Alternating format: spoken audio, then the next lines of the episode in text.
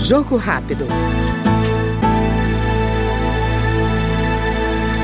Comissão de Constituição e Justiça aprovou a proibição de guarda compartilhada de filhos quando há risco de violência doméstica ou familiar por parte de um dos pais. Segundo a relatora da proposta, a deputada Laura Carneiro, do PSD do Rio de Janeiro, nas ações de guarda, antes de iniciar a audiência de mediação e conciliação, o juiz deverá perguntar às partes e ao Ministério Público se há risco de violência, fixando o prazo de cinco dias para a apresentação da prova ou de indícios pertinentes. Se houver prova, será concedida a guarda unilateral ao genitor não responsável pela violência. Nas situações em que houver prova ou indícios considerados suficientes de atentado praticado no âmbito das relações domésticas, familiares ou de afeto por um dos pais ou genitores contra a vida, a integridade física ou psicológica, a liberdade, a dignidade sexual, a saúde corporal ou a honra do outro ou de filho, a guarda da criança ou adolescente deve ser entregue àquele que não seja o autor ou responsável pelos fatos.